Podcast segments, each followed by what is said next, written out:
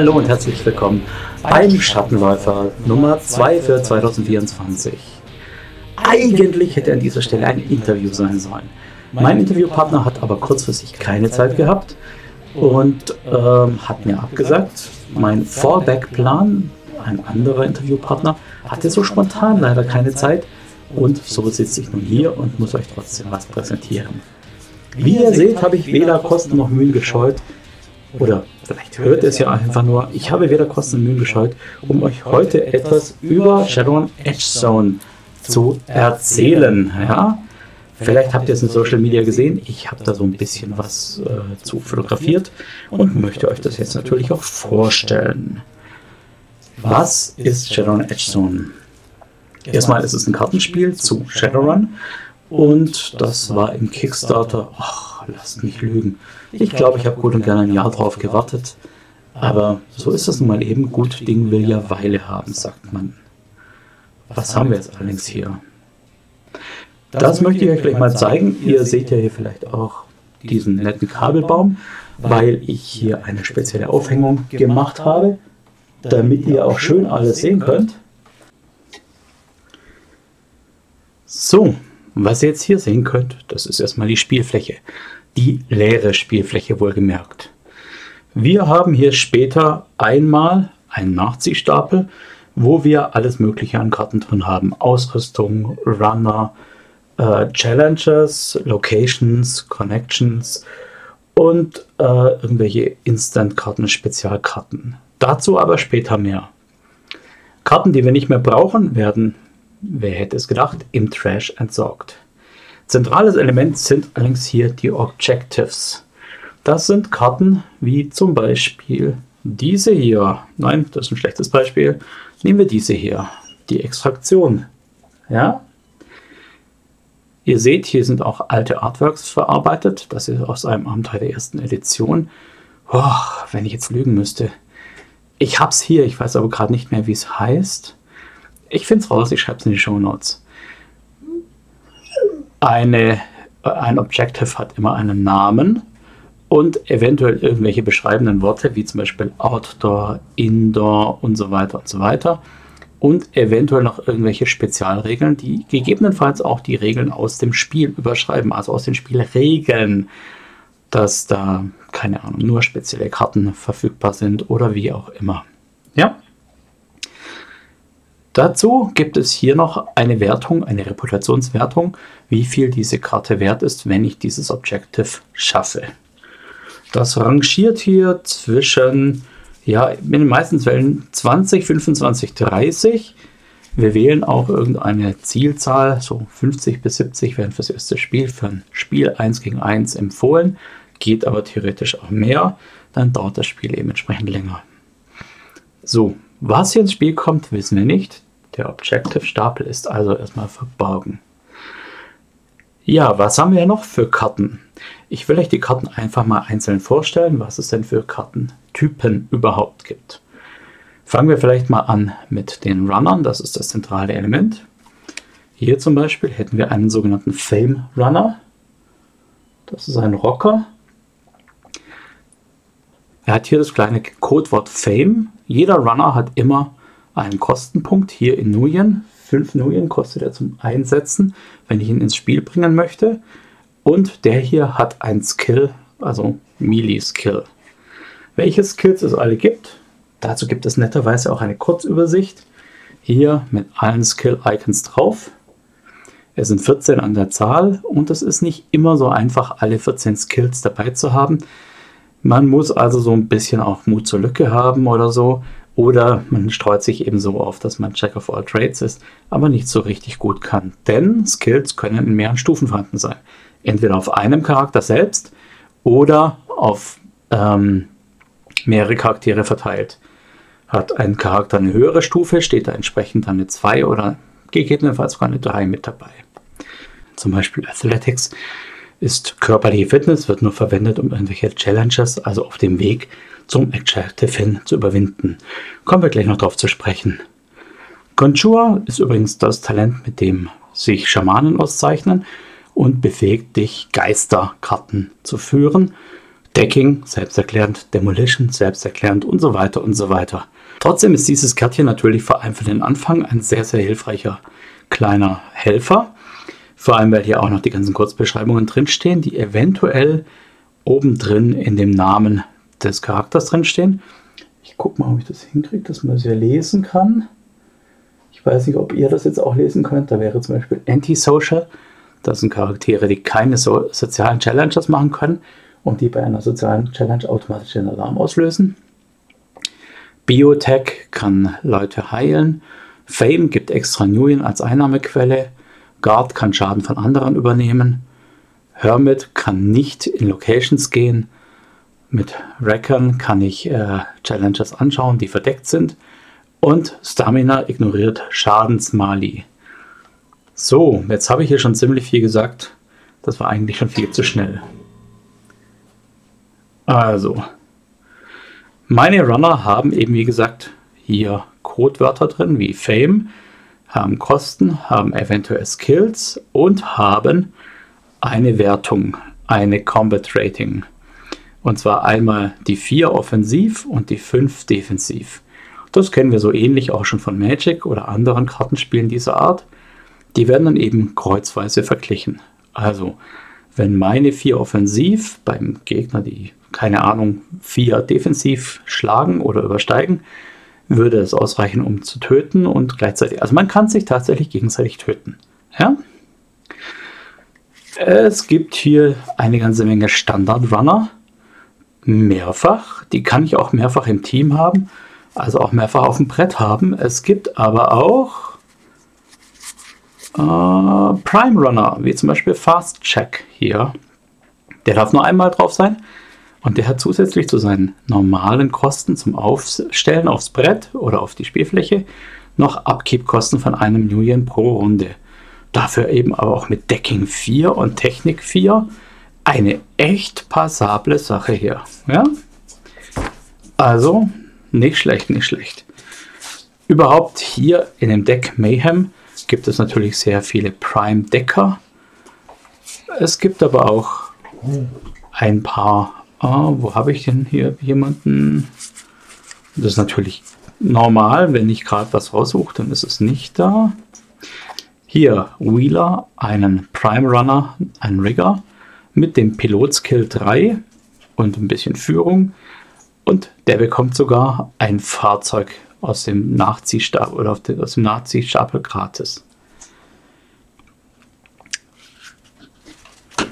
Gut, da stelle ich mir natürlich irgendeine Art von Deck zusammen. Ich habe also nicht alle Runner dabei, das wären hier ziemlich viele und auch ziemlich viele mehrfach. Ich möchte natürlich gucken, dass ich hier irgendwelche Synergieeffekte hinbekomme. Also, dass ich auch die passende Ausrüstung und sowas dazu habe. Ja? Passende Ausrüstung für Decker sind dann natürlich hier solche Matrix-Programme oder Cyberdecks alle variieren so ein bisschen. Entweder mein Skill oder mein Angriffswert oder mein Verteidigungswert oder geben mir die Möglichkeit, verdeckte Challenges anzuschauen oder, oder, oder. Irgendwelche nette Sachen eben. Ja, ich habe jetzt hier gerade das Deck Mayhem aufgebaut. Ganz naiv, so wie es auch aus der Box kommt. Das heißt, es ist nicht wirklich sinnvoll. Im Deck Mayhem sind dementsprechend auch nur zweimal Zauber drin, nämlich hier Increased Reflexes und Foretelling. Die sind jetzt beide nicht groundbreaking, aber das macht auch gar nichts, weil im Deck Mayhem habe ich eben auch nur zwei Zauberer-Charaktere drin. Und ich habe auch nur zwei Geister, weil es gibt auch nur zwei Schamanen-Charaktere. Übrigens habe ich, glaube ich, schon mal kurz angerissen. Schamanen können nur beschwören, Magier können nur Sorcery. Hm, hm, ja, ähm, halte ich nicht so viel davon. Gut, also, es gibt aber auch eine ganze Menge anderer Ausrüstung hier, wie zum Beispiel den Dockwagen-Vertrag, der dafür sorgt, dass ich mit nur einem Schaden und ansonsten unbeschädigt wieder zurückkehre, obwohl ich gestorben wäre. Ich kann hier zwei Schaden heilen, spontan mit den Trauma-Patches. Ich habe hier eine Heavy Armor, die mir meine Armor um zwei erhöht. Oder wenn ich sie abwerfe, auch den kompletten Schaden verhindert. und so weiter und so weiter. Ich werde jetzt nicht jede Karte durchgehen, das wäre auch Blödsinn, aber Explosive Ammunition, RPDS, Silencer, da kommt schon ein bisschen was zusammen. Ja? Silencer, erkläre ich nachher nochmal, ist nämlich wichtig für die Challenges. Ja, ihr seht, es gibt auch Cyberware. Cyberware gibt es nur für nicht magische Charaktere und auch nur in Höhe von 6 Essenz maximal. Und Cyberware kann auch nicht mehr weitervergeben werden. Wenn die mal installiert ist, ist sie installiert. Aber für Cyberware zum Installieren braucht man auch zwangsläufig eine Location. Und in unserem Fall wäre das dann hier der Job Shop. Wo ist er?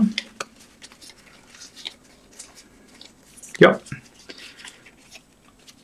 Locations kommen genauso ins Spiel wie auch Runner.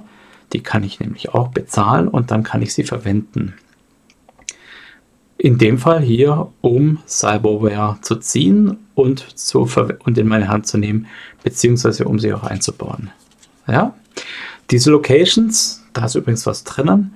Das Microdeck hier wird wohl eine virtuelle Location sein oder sowas. Kann auch von Hermits besucht werden, wie wir, ähm, ich habe es nicht gezeigt, aber es gibt gleich zwei Decker, die Hermits sind, also die sonst nicht in Locations gehen können, aber eben hierhin dürfen. So, hier wird mit dem Würfel dazu gerollt, was dann passiert, nämlich äh, jede Stufe Decken gibt mir nochmal plus 1 und dann passiert entweder gar nichts oder ich bekomme zwei Creds oder ich bekomme äh, Nuyen auf mein Cred-Stick oder ich bekomme fünf Nuyen und fünf Reputationspunkte und das ist die einzige Möglichkeit, wie man an eine Reputation kommt. Also Spielziel ist hier Reputation, außer über Objectives. So, ähnlich geht das Ganze auch mit Connections. Connections sind im Prinzip nichts anderes wie Locations, funktionieren auch ganz genauso. Ich kann auch mit einem Runner eine Location besuchen, um eben hier die Vorteile zu verwenden. Zum Beispiel beim Armstealer bekomme ich jede Waffe mit einem Nuyen billiger. Und Helfen Hitman, ja, Würfeltabelle, was da passiert. Wie gesagt, das macht keinen Sinn, dass ich euch jetzt alle Sachen hier vorlese. Vor allem bei den Würfeltabellen macht es keinen Sinn. Aber das sind unter Umständen enorme Vorteile, wenn ich irgendeine Aktion mache. Das heißt, das kann man sich schon überlegen. Aber vielleicht zeige ich euch gleich mal an den Connections, was ich an den Karten minder gut gelungen finde.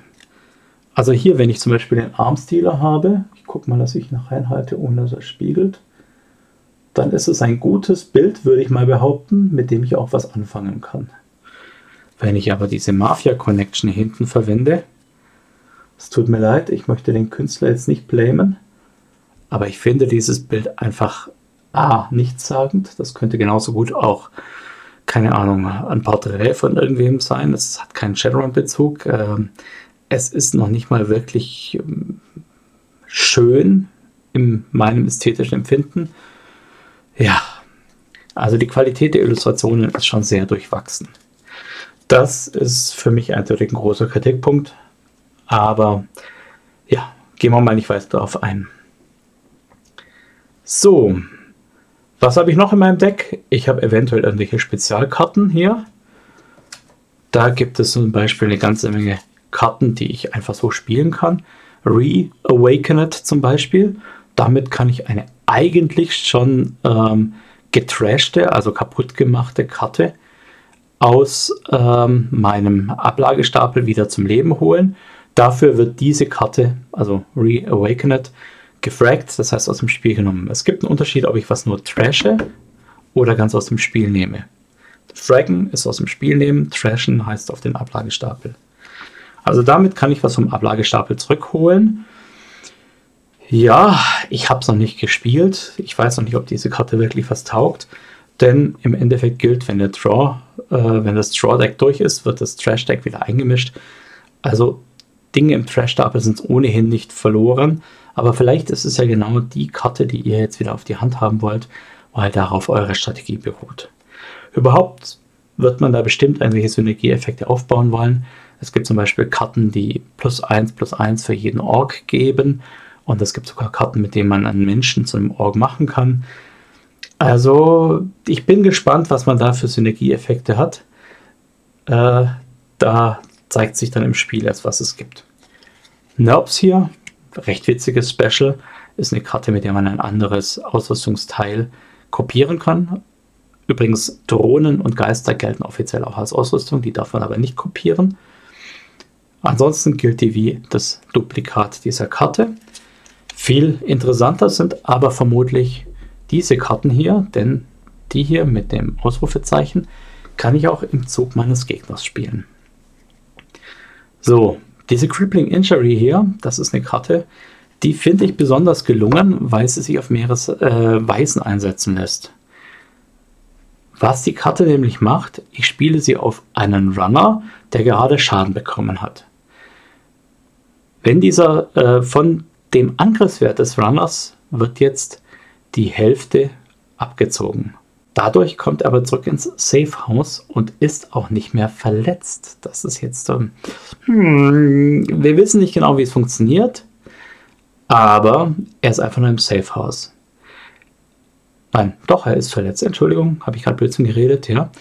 Also, anstatt zu sterben, kommt er ins Safe House und ähm, muss in seinem nächsten Zug dann Heilung machen. Das ist die eine Anwendung. Ich kann also theoretisch meinen eigenen Runner, statt ihn zu töten, damit ins Safehouse zurückholen und dann die dauerhafte Verletzung akzeptieren. Ich kann damit aber auch einen Runner vom Gegner, der noch einen kleinen Schaden bekommen hat, damit definitiv mh, mm, langfristig schädigen, indem ich ja seine Werte halbiere und dazu zwingen, in der nächsten Runde zu heilen, da ist die Karte fast mächtiger. Aber es zeigt sich schon, dass man die Karten sehr variabel ausspielen kann. Ja? Das sind wie gesagt diese Instant-Karten mit dem Ausrufezeichen. Die anderen kann ich ganz normal spielen. So, habe ich jetzt mit Ausrüstung, Location und so weiter? Nein, ich habe mein eigenes Kartendeck noch nicht ganz. Es gibt nämlich noch die Challenges. Und die habe ich mich jetzt bisher erfolgreich gedrückt, weil die Challenges funktionieren nur in Zusammenhang mit den Objectives. In meinem Zug nehme ich ein Objective und lege es erstmal hier in die Mitte.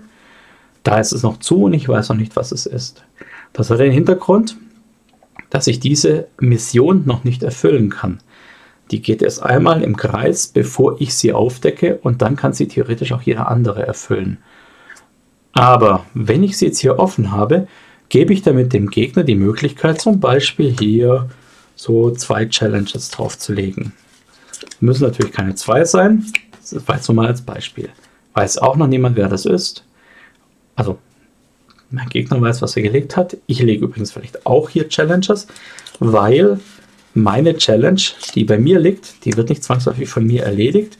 Die könnte genauso gut auch von jemand anderem erledigt werden. Wir können das Spiel zu zweit, zu dritt, zu viert spielen. Dafür sind auch die verschiedenen Challenge-Stapel dran. Ja, natürlich, wenn ich meine eigene Challenge versuche zu, äh, meine eigene Objective versuche zu erfüllen, dann wird eine gegnerische Challenge ausgelöst, jeweils ein ganzer Stapel, aber immer nur einen. Wenn jemand mein Ding spielen möchte, wird sein eigener Challenge-Stapel nicht aktiviert, weil da weiß ja auch, was drauf liegt. Erst wenn dieses Objective eine Runde lag, wird es aufgedeckt. Wir hätten hier also zum Beispiel einen Desert Hit. Da steht dran keine Indoor Challenges. Das ist jetzt schon mal ein ganz gutes Beispiel, weil wenn ich jetzt hier aufdecke und sage, ich möchte dieses Ding hier machen, ich selber, meine eigene, würde der gegnerische Challenge-Stapel aktiv werden und hier haben wir eine Outdoor Challenge und eine elektrische Challenge. Würde also beides funktionieren. Hätten wir hier eine Indoor Challenge, würde die Karte gleich mal weggehen, weil ist nicht möglich. Ja? Dann bekommt aber jede Challenge auch noch ein plus 0 plus 2 auf ihre äh, Bedrohungsrating, auf ihre Threat Rating. Das heißt, die halten einfach mehr aus. Außer das Shadowrunner Team besitzt Stamina. Stamina haben wir vielleicht schon gesehen. Das hatte hier, glaube ich, die Riggerin drin. Das ist eigentlich dazu da, dass ein Charakter mit Schaden trotzdem ohne Malus weiter agieren darf. In dem Fall entscheidet es jetzt darüber, ob die Challenges schwerer werden oder nicht. So, mein Team an Shadowrunnern würde jetzt diese Challenges der Reihenfolge nach erledigen. Eine Challenge hat immer ein Requirement, nein, nicht immer, hat oft ein Requirement, in dem Fall entweder Piloting auf 1 oder Streetwise auf 1, um diese Challenge zu schließen, nennt man das. Das heißt, wenn ich das Requirement erfülle, kann ich die Karte einfach überwinden, mich vorbeidrücken. Ich sage extra nicht sneaken, weil es gibt noch Stealth, das könnte man sonst verwirren. In den Regeln heißt es eben Sleaze. Also, eine gesleaste Karte wird einfach abgelegt und gibt keine weitere Bedrohung oder sonst irgendwas. Wenn ich allerdings die Karte hier nicht sleasen kann, weil ich nicht Piloting oder Streetwise habe, dann löst es einen Alarm aus und alle anderen Karten, die danach noch kommen, sind automatisch auch im Alarmzustand. Ich kann nicht mehr lesen. Einmal den Alarm ausgelöst, sind alle danach ganz normal zu bekämpfen. Das kann jetzt hier sein, wie in diesem Fall, if Alarm is triggered, also falls der Alarm ausgelöst wird, bekommt jeder Runner 3 Armor Piercing Damage. Armor Piercing heißt, der Schaden wird eben nicht um die Rüstung reduziert, also drei echte Punkte Schaden. Und wenn wir uns jetzt hier den Rocker anschauen, dann klingt das nicht nach viel. Aber ich gucke jetzt mal nach was anderem hier. Ach, da gibt es eben auch Charaktere, die haben nur drei Punkte Body oder sogar nur einen. Das ist natürlich immer so. Ja, hier zum Beispiel den wird es wegblasen, den Trash Rocker. Und erst recht Ice Queen oder wen haben wir hier noch? Ähm, Static hier. Das ist im Prinzip jemand, der schon tot ist, wenn man ihn noch schräg anschaut. Also es reicht gerade, um irgendwie zu stehen. So, wenn ich diese Regeltexte erledigt habe, oder die Bedrohung bekämpft habe, wie wir vorher gesagt haben, wir vergleichen Angriff mit Verteidigung und Angriff mit Verteidigung, dann kann ich weitermachen. Ich kann aber auch abbrechen und sagen, ich ziehe mich aus dem Run zurück. Ihr seht, diese Bedrohung hier wäre schon mal viel heftiger. Da würde man jetzt gerne vorbeischleichen oder die Technik nutzen. Aber wenn ich hier schon Alarm ausgelöst habe, dann muss ich hier auch kämpfen. 7-9, 7 Punkte Angriff, 9 Punkte Verteidigung und dieses A2 bedeutet 2 Punkte Rüstung. Das heißt, von jeder Schadensquelle, die nicht Armor Piercing ist, werden 2 Punkte von vornherein mal abgezogen. Von jeder. Also wenn ich mit 5 Runner angreife und jeder Runner macht 4 Schaden, dann kommen von den 4 Schaden eben nur jeweils 2 durch und es würde nicht mal reichen, um die Killer-Drohne hier auszuschalten.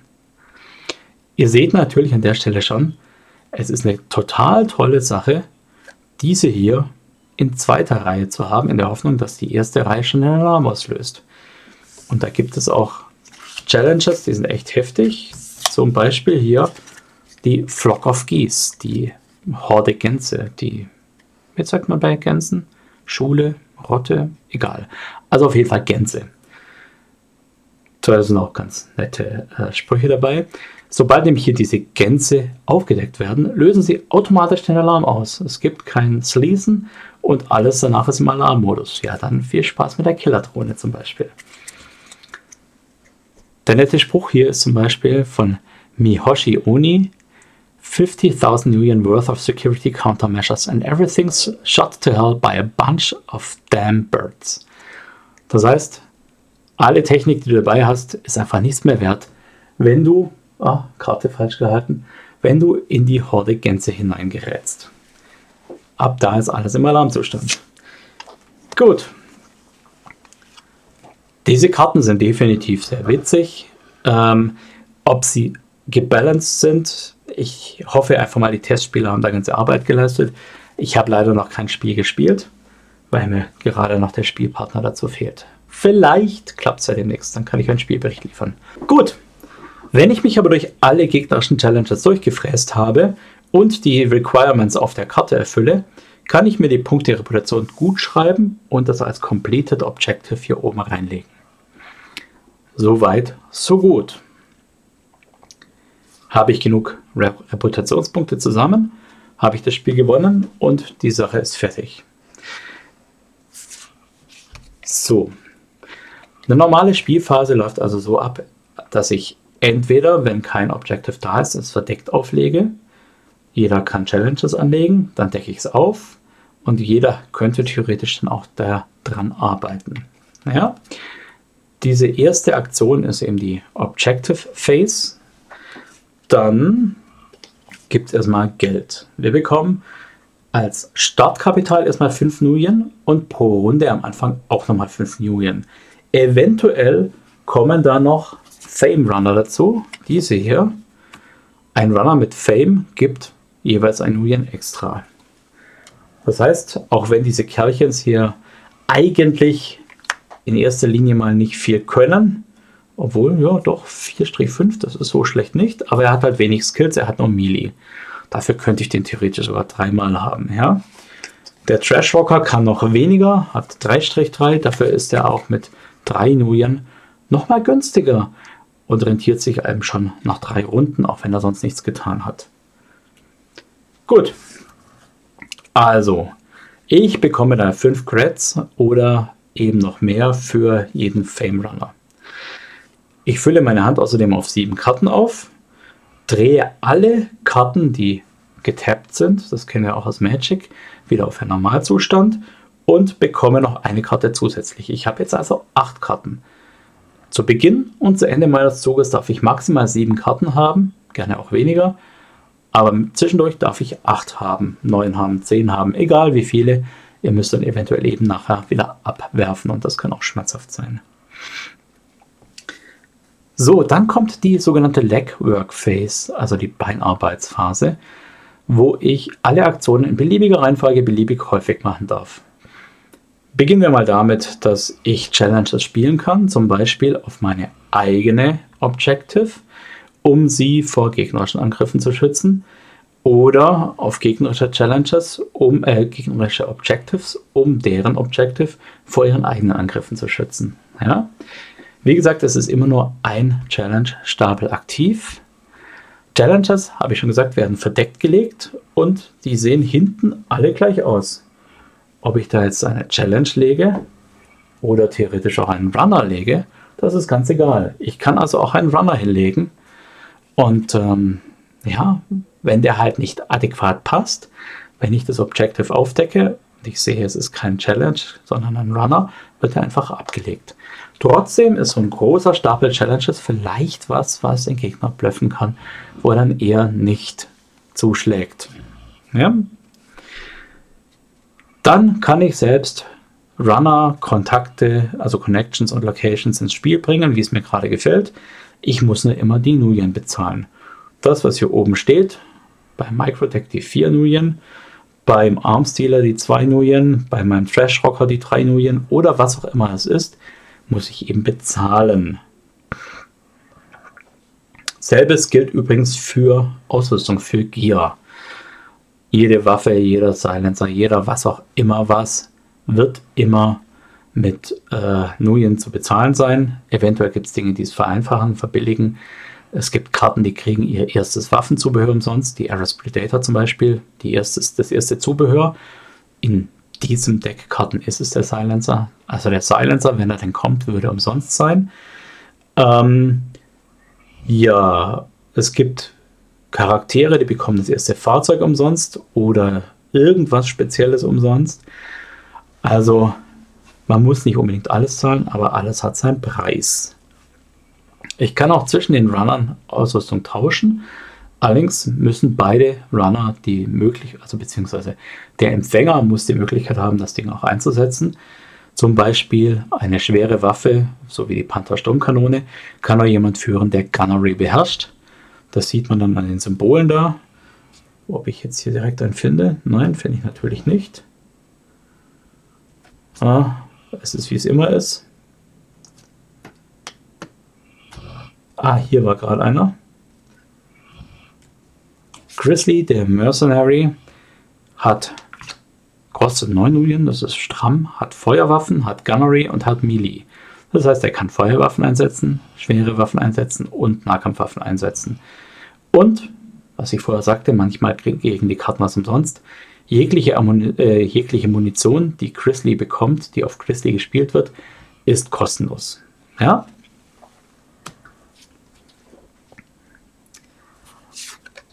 Also, der Empfänger muss in der Lage sein, dieses Ausrüstungsteil auch zu verwenden, also muss er das Skill haben. Ich kann also keinen Zauberspruch an jemanden geben, der kein Sorcery hat. Ich kann keinen Geist übergeben an jemanden, der kein äh, Conjure hat. Und ich kann keine Drohne an jemanden geben, der kein Piloting hat. So, dazu werden die Karten übrigens getappt und stehen für andere Sachen nicht mehr zur Verfügung. Ähm, wenn ich einen Kontakt verwenden möchte, eine Connection, tappe ich. Wenn ich zu einer Location hin will, tappe ich. Wenn ich eine Spezialkarte spielen möchte, tappe ich nicht. Spezialkarten habe ich vorher schon erwähnt. Das sind die, die man entweder jederzeit spielen kann oder eben noch obendrauf für irgendwas. Ja, da hatten wir zum Beispiel das Reawake oder Drive-By. Ein Rigger kann hier im Vorbeifahren drei Schaden an einem gegnerischen äh, Runner machen. Ich kann mit dem Nerb was kopieren. Alle anderen sind schon Instant-Sachen, so wie zum Beispiel hier, was Schlechtes gegessen, den Green Apple Quickstep. Äh, dieser Charakter geht nicht mit auf den Run, sondern bleibt zu Hause im Safehouse und entleert sich. Nett, nicht zwangsläufig, ja, okay. Ihr wisst, was ich sagen will.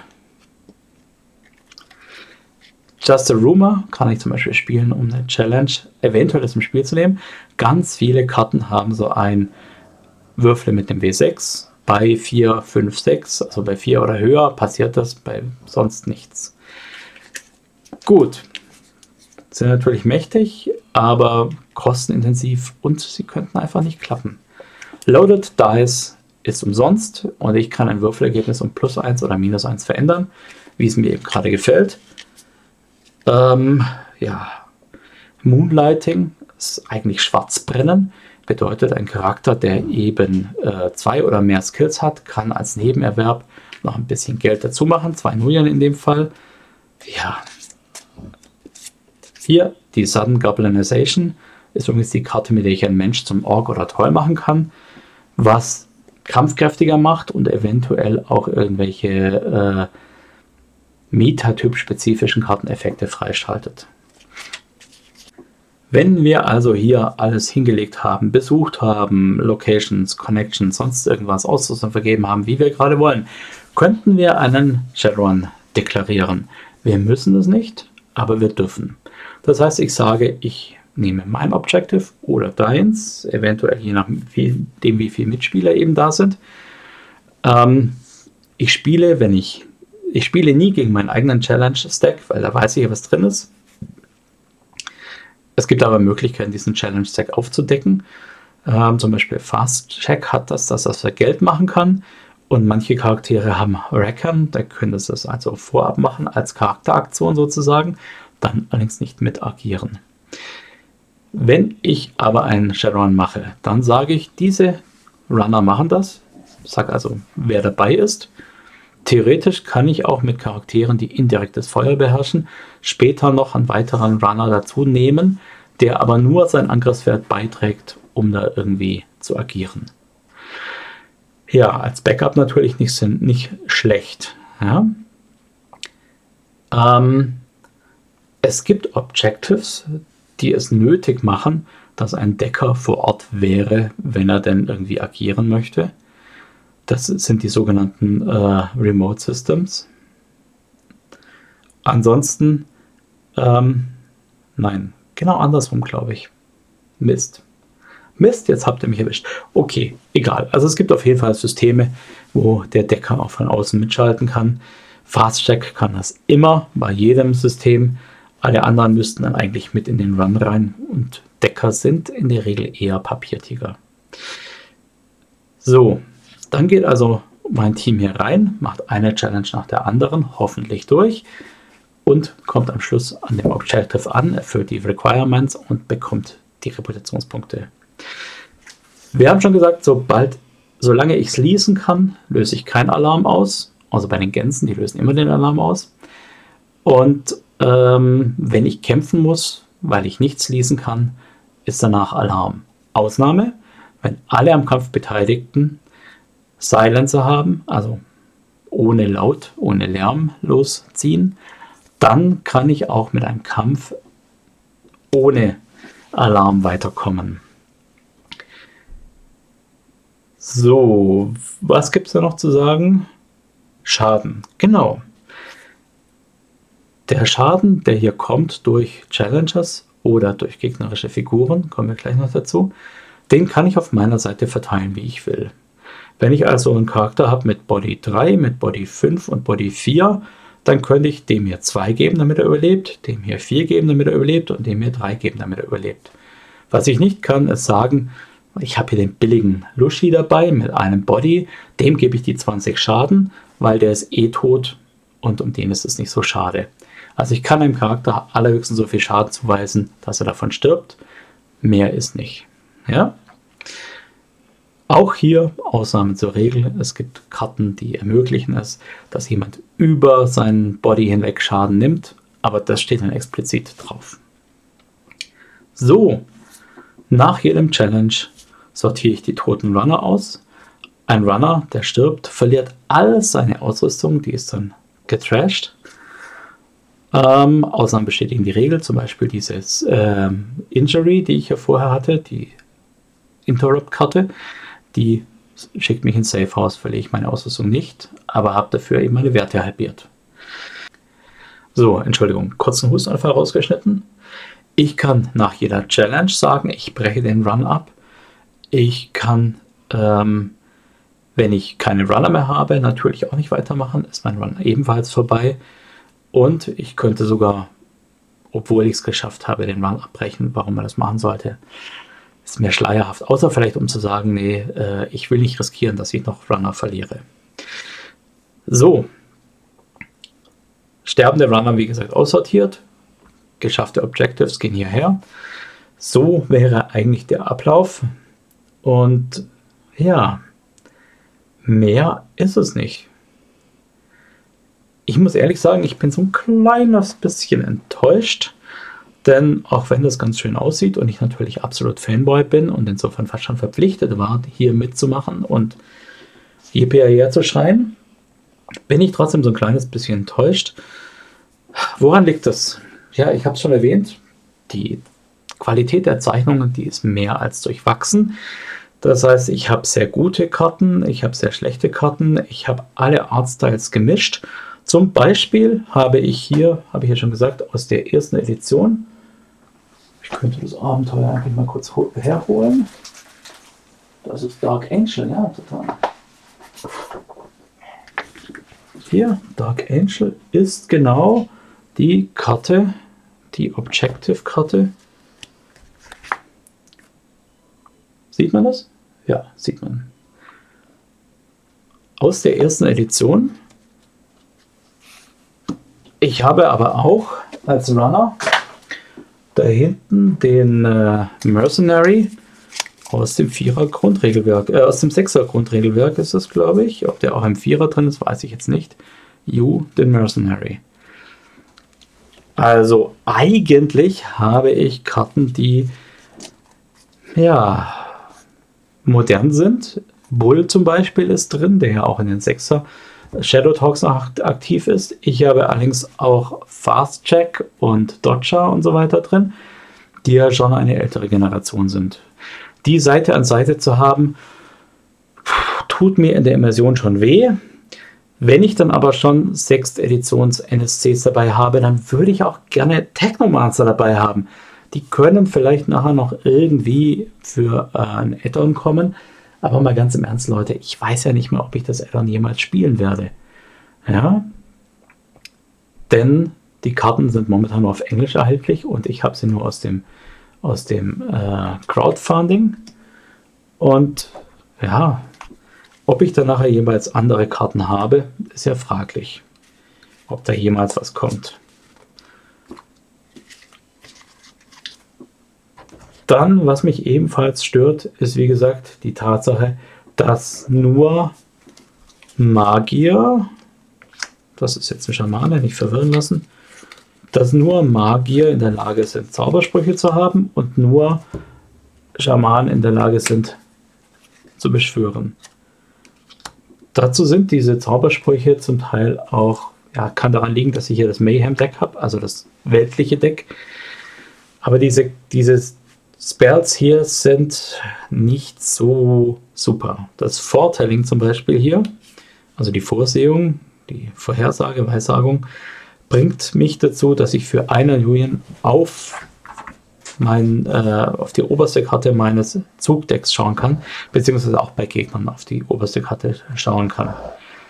Aber was mache ich denn damit? In meinem Zug gebe ich einen Million aus, um zu schauen, was wäre meine nächste Karte, die ich danach aber sowieso kriege, ich kann sie nicht ändern. Oder beim Gegner drauf zu schauen, die er dann aber auch sowieso kriegt und ich kann es nicht ändern. Vielleicht in Kombination damit, dass ich dann nachher genau dieses äh, Feature habe, mit dem ich gegnerische Karten wegschreddern kann oder eigene Karten wegschreddern kann, könnte das natürlich genau richtig sein. Aber es ist sehr, sehr situativ. Synergien sind hier bestimmt irgendwie möglich zwischen den Karten. Äh, da wird der Spieltest zeigen, was da wirklich möglich ist, was da wirklich passiert. Ich finde es bislang nicht berauschend. Also mir fehlen die Technomancer, mir fehlen mir fehlt es, dass Schamanen oder und Magier jeweils beides können. Ist hier vielleicht einfach ein Balancing-Faktor. Mhm. Insgesamt fehlt mir so ein kleines bisschen der immersive Charakter. Es gibt bei Mayhem zum Beispiel die Objective-Karte Harlequins Game.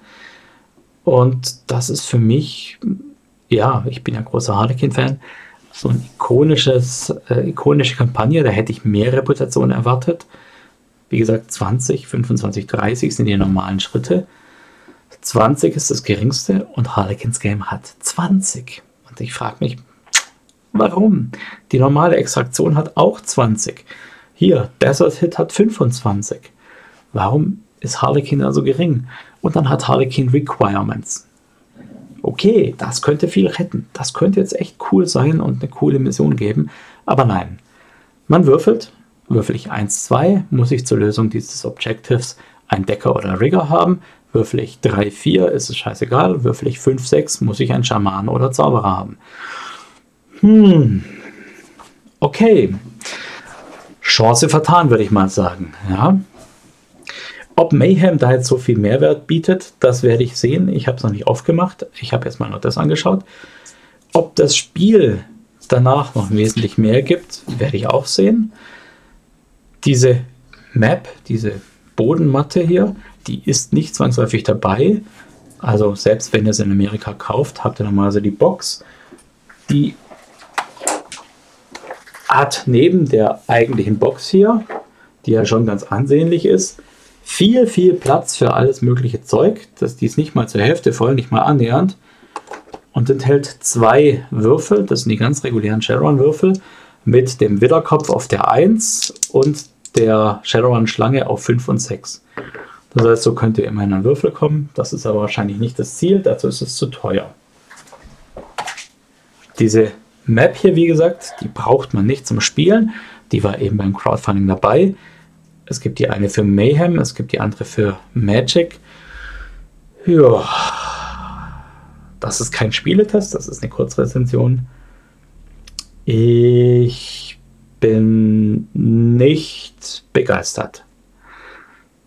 Wie gesagt, vielleicht ist es im Spiel dann auch echt eine tolle Sache, aber es haut mich einfach nicht von den Socken. Mir fehlt ein bisschen das Shadowrunnige. Das könnte man genauso gut auch als äh, 007-Spiel konzipieren. Man könnte es auch als Städteplanspiel konzipieren. Man könnte also im Prinzip diese ganzen Regelterme und Illustrationen und Namen einfach in ein anderes Setting packen und schon wäre es dasselbe Spiel, bloß eben in einem anderen Setting. Ja. Chance vertan, würde ich mal sagen vor allem Dingen, dass diese Objectives ähm, samt Challenge dann doch erstens mal repetitiv sind, zweitens mal keine echten Abzweige haben, außer ich schließe oder ich schließe nicht. Das finde ich ein bisschen schade. Da hätte ich mir mehr hm, Überraschungen erwartet. Also vielleicht ein Objective, das schon gewisse Challenges mitbringt und die dann gemeinsam eine Geschichte erzählen, einen narrativen Bogen haben. Das wäre für mich was. Vielleicht ist es ja auch eine Anregung, dass man als äh, dritte Map sozusagen, dritte Spielkarte, neutrale Objectives hat mit neutralen Challenges, die eben pro Objective irgendwie vorgegeben sind, die dafür aber dann auch gut Reputation geben oder sowas. Ich weiß es nicht. Falls ihr auch ein Exemplar habt, können wir einfach mal gerne so wie jetzt hier zusammen spielen. Ich habe den Aufbau hier theoretisch noch verfügbar. Ähm, würde mich freuen, falls sich jemand meldet. Und falls sich niemand meldet, dann muss ich halt meine Söhne dazu beleihen, das mal mit mir zu spielen. Bis dahin wünsche ich euch viel Spaß mit egal was ihr macht. Und ich für meinen Teil bin damit erstmal raus. Wünsche euch ein schönes Wochenende. Wir sehen uns. Adios.